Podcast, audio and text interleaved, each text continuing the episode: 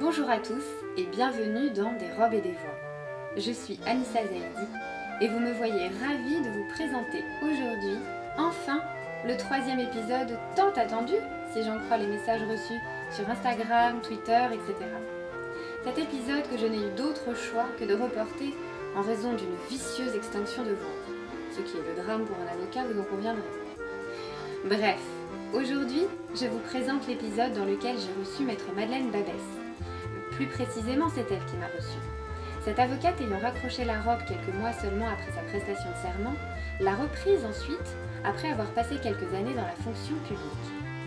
Madeleine Babès est aujourd'hui collaboratrice au sein du cabinet Hublot-Lepage et intervient essentiellement en droit public. J'aime beaucoup cette consoeur dont la positivité devrait être un exemple pour tous. Bonne écoute Bonjour Madeleine Babès. Bonjour.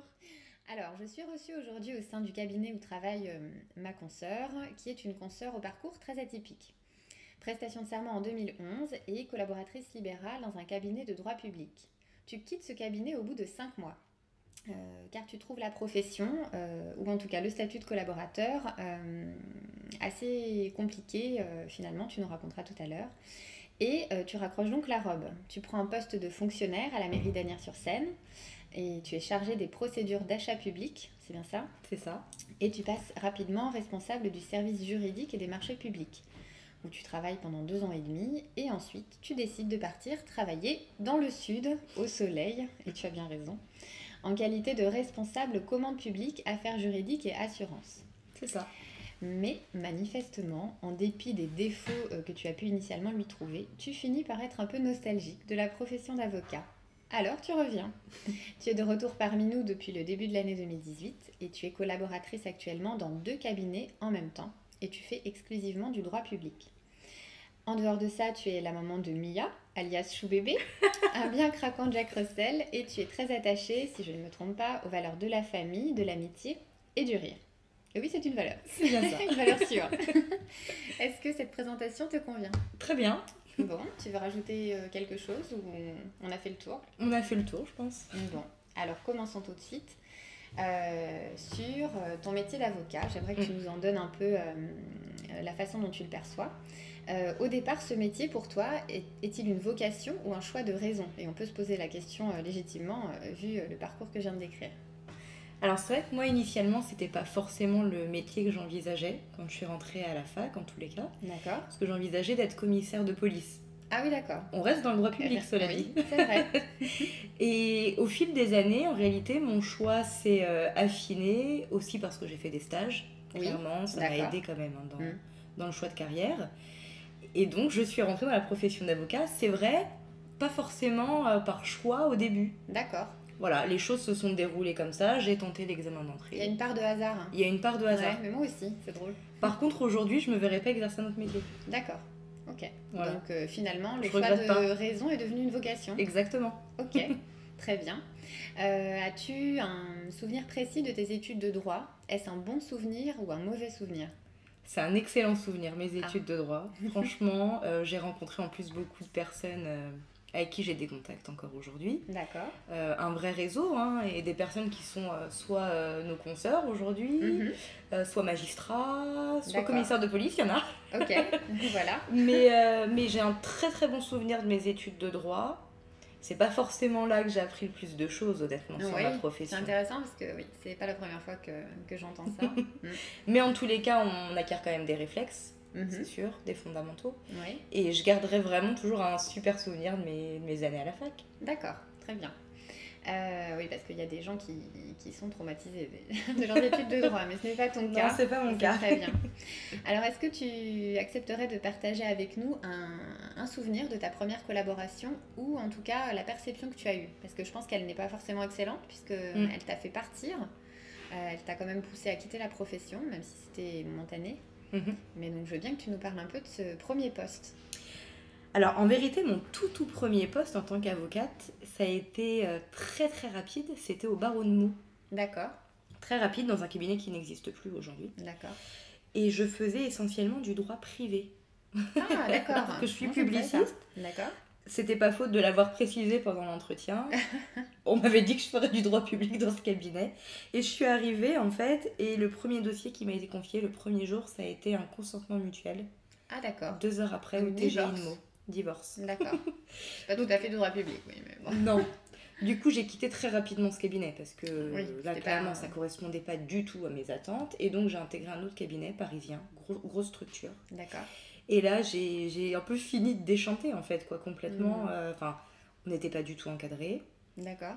euh, donc, on se débrouillait un peu seul, Livré. euh, livré à, à soi-même. vous-même. Mhm. Or, la vérité, c'est que à l'école d'avocat, on ne nous apprend pas à exercer notre profession en tant que Mhm. telle. Et donc, livré à soi-même, bah, forcément, ça fonctionne pas. Mhm. Donc, on est dépassé, on est stressé, on est angoissé, les objectifs de facturation à la fin du mois, Ouais. il y a tout qui s'enchaîne. Et finalement, je me suis euh, très rapidement rendu compte que ces conditions d'exercice, Mm. clairement, ne me convenaient pas. D'accord. Et que l'indépendance euh, qu'on m'avait laissé miroiter dans ma profession, en réalité, euh, n'était qu'un leurre. On n'y Donc, euh, était pas. non. Et c'était pas possible à ce moment-là de, de demander à être plus encadré ou peut-être que Pas sur du le tout. moment t'as pas mis tout de suite euh, de mots sur ce qui se passait, mais Oui, alors ça c'est vrai, déjà effectivement, là aujourd'hui je suis capable de le formuler T'as le mais parce que recul. Mmh. j'ai le recul voilà, nécessaire pour le faire.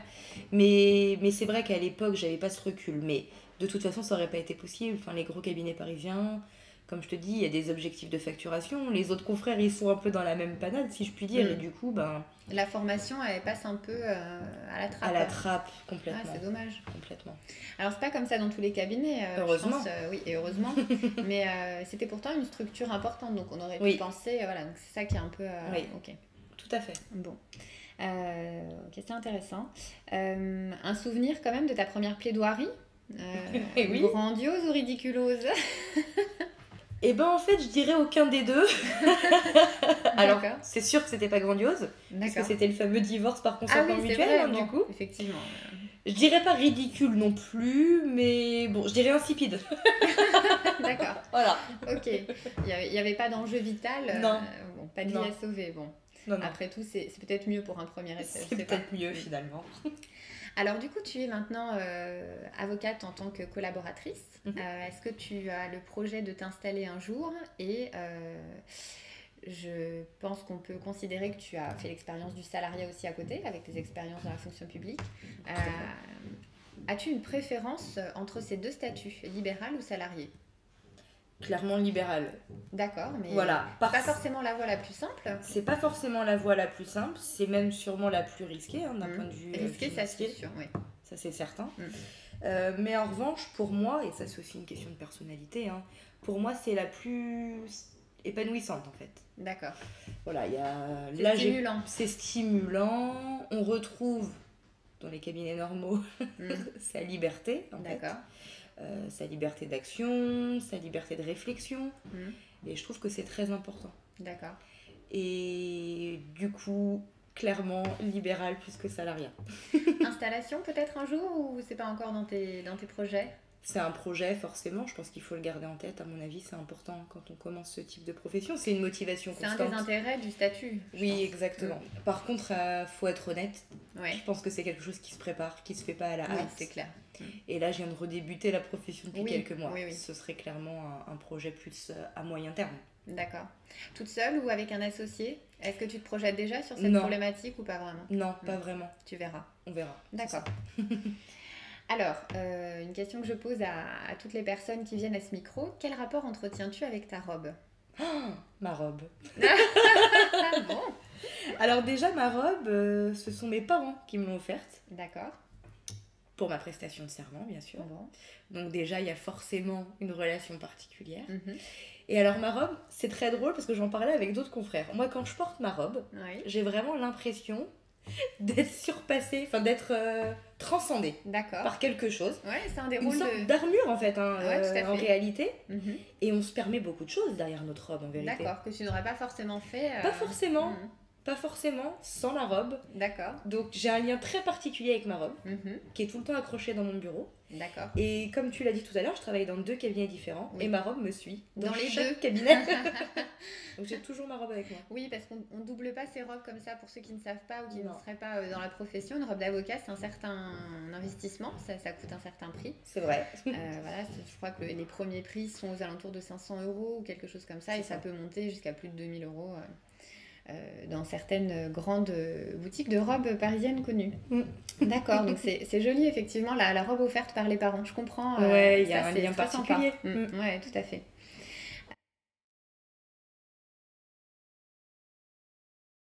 Euh, tes clients dans tout ça, euh, dans le métier que tu exerces, est-ce que tu as un rapport avec eux euh, plutôt amical Est-ce que c'est plutôt un rapport stressant Enfin, quel rapport entretiens-tu avec tes clients As-tu une anecdote à nous, à nous faire partager Euh, Moi je dirais un rapport plutôt apaisé.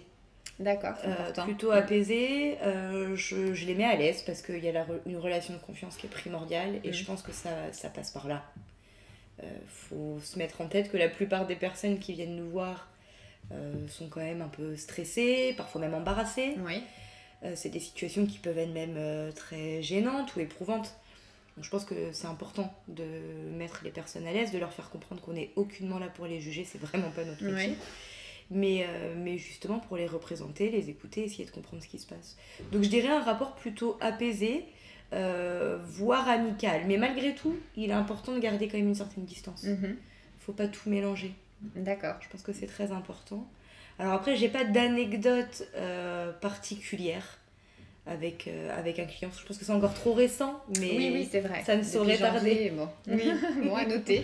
Peut-être une interview euh, bilan dans un an. tout à fait.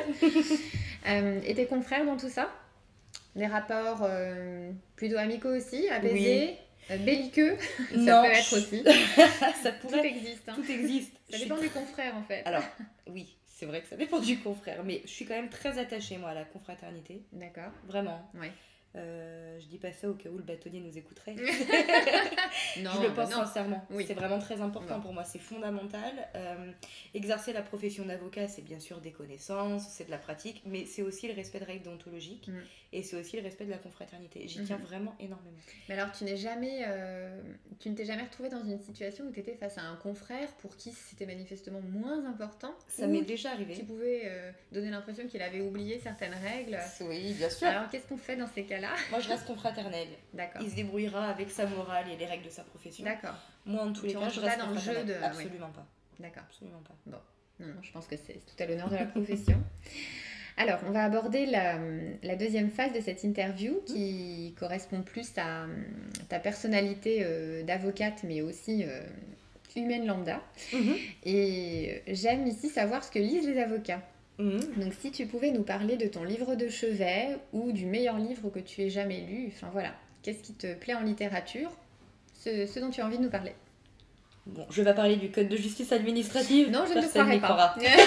voilà, mais ni moi ni personne, c'est vrai. Alors moi, mon livre culte, j'ai deux livres cultes que je lis quand même très régulièrement. C'est Les D'accord. Misérables de Victor Hugo. Ah oui, C'est un de mes livres préférés. que tu m'as offert pour mon mariage. Exactement. C'est Exactement. vrai, c'est une belle C'est œuvre. vrai. Ouais, j'aime beaucoup ce livre. Et euh, l'Iliade d'Homère. D'accord, Parce que ça, je trouve qu'on on voyage, ça fait voyager. ouais. Et ça fait du bien de lire des choses qui font un peu voyager. Ah oui, c'est vrai, où il y a aussi des, des- des gros euh, morceaux de la littérature là. Donc, Mm. euh, oui, ouais. oui, On oui, peut oui. pas euh, s'inscrire en, en porte-à-faux vis-à-vis de ça. Non, C'est vrai que, exact. euh, c'est- ce sont des beaux choix. Bon. Voilà. Et tu les relis. Et je les relis Ou des assez passages, régulièrement. ou, euh, Ou- oui. Ouais, alors pour être honnête, c'est vrai que c'est plutôt des passages parce que euh, j'aimerais bien accorder un peu plus de temps parfois à la lecture. Mm. Ouais, c'est dur ça. de C'est trouver compliqué. Du temps. Mm. Et puis on passe quand même nos journées à lire Et, énormément, ouais, lire et écrire, ouais, c'est vrai. lire et écrire Mm. énormément. Alors c'est vrai que maintenant, quand j'ai un peu de temps libre, je le consacre un petit peu à autre chose. Oui. Voilà. Mais Changer un je peu. comprends, moi aussi. Voilà, plus à, plus à de l'artistique en fait Ouais. que de la littérature. Parce que tu aurais pu vou- vouloir être un artiste euh, au lieu d'être un avocat. Ah, moi j'aurais adoré être actrice. Mais Actrice finalement, Ah, mais on sait jamais. c'est un peu pareil. Mais tu sais, il y a des concerts qui ont quitté la robe et qui, et qui font des, des one woman shows. hein, donc, Exact. Qui sait euh, tout est possible. Est-ce qu'on a déjà une, une avocate ou un avocat devenu acteur Je sais pas, je crois pas. Je sais pas du tout. Je ne crois pas. Je crois pas. Madeleine Peut-être. C'est moi. Écoute, peut-être. Je te le souhaite, j'adorerais. C'est gentil. Alors, une dernière euh, partie pour ce- cette interview, et ensuite je te laisserai euh, retourner à tes dossiers. Oui. Euh, je voulais savoir s'il y avait un conseil que tu aimerais donner aujourd'hui à un jeune confrère ou une jeune consoeur qui s'apprêterait à se lancer dans la profession, ou en tout cas, toi, le conseil que tu aurais aimé avoir au moment où euh, tu entrais dans cette profession. Mm. Moi, très honnêtement, j'aurais voulu avoir des conseils sur euh, tout l'aspect gestion administrative de la profession. Oui, Et c'est vraiment là-dessus que j'attirerais euh, l'attention des, des confrères, Mm. Ouais. des jeunes confrères. c'est la partie cachée de l'iceberg. C'est complètement ça. Ouais. Euh, le problème, c'est que Je les suis assez conséquences d'accord. financières peuvent être juste euh, Mm. dramatiques. Mm. Donc, il faut vraiment faire, euh, faire attention, se faire aider, ne pas hésiter à demander justement Mm. à des confrères, à se renseigner à l'ordre, Ouais. euh, sur tout ce qui est URSAF, déclaration fiscale. C'est c'est Mm. vraiment Ouais, on le peut genre de vite se choses. laisser déborder. On nous en parle à l'école. Je ne pas, je vais pas jeter la pierre à l'école. On nous en parle à l'école, mais pas assez. Et Alors, surtout, moi, on n'en avait pas parlé. nous, honnêtement, on nous en a bon. parlé à l'école, mais pas de manière concrète. Ouais. Voilà, ça reste des grands principes. Oui. Mais in concreto, on ne sait pas. Donc euh, on est vraiment laissé euh, à l'abandon hein, là-dessus. Mm. C'est un vrai problème. Malheureusement, je ne suis pas la seule à le dire. Mm, Ça, c'est Euh, sûr. et, et ce depuis euh, de très longues années. Et malheureusement, force Mm. est de constater que la formation des avocats n'évolue pas plus là-dessus. C'est Mm. très dommage. Ouais, c'est tout à fait vrai. D'ailleurs, euh, peut-être que c'est une des raisons pour lesquelles on a beaucoup de confrères ou consoeurs qui quittent la profession assez tôt. C'est Mm. assez dingue de voir au niveau des statistiques. euh, je sais pas si tu as déjà regardé les chiffres, mais on a des, des avocats qui s'arrêtent au bout d'un an, deux ans. Enfin, déjà, passer les trois premières années, c'est un, un premier seuil en fait. C'est vrai, Et euh, ouais, ça, c'est peut-être une des raisons. complètement. Bon, très bien, très intéressant. Écoute, merci beaucoup d'avoir Merci à toi. accepté de, de répondre à mes questions. Et puis, euh, nous avons fini. Donc, euh, on retourne au travail. Allez, merci beaucoup. Merci, au revoir. Merci encore à Madeleine pour sa participation. Vous aurez peut-être entendu, des travaux intervenaient dans l'immeuble voisin. Ah là là, un podcast artisanal, c'est bien ça, je vous avais prévenu. Quoi qu'il en soit, j'espère que ça vous aura plu. Dans l'épisode 4, c'est cette fois un homme qui viendra répondre à mes questions, le tout premier confrère sur des robes et des voiles. Vous verrez, sa vision du métier est riche avec ce petit côté pittoresque qui fait toute la saveur de notre métier. Enfin, n'hésitez pas à nous suivre sur Instagram ou Twitter. Vous trouverez également sur le site www.desrobesdesvoix.com le profil de chaque invité et les liens vers les ouvrages recommandés. Merci de votre fidélité et à très bientôt.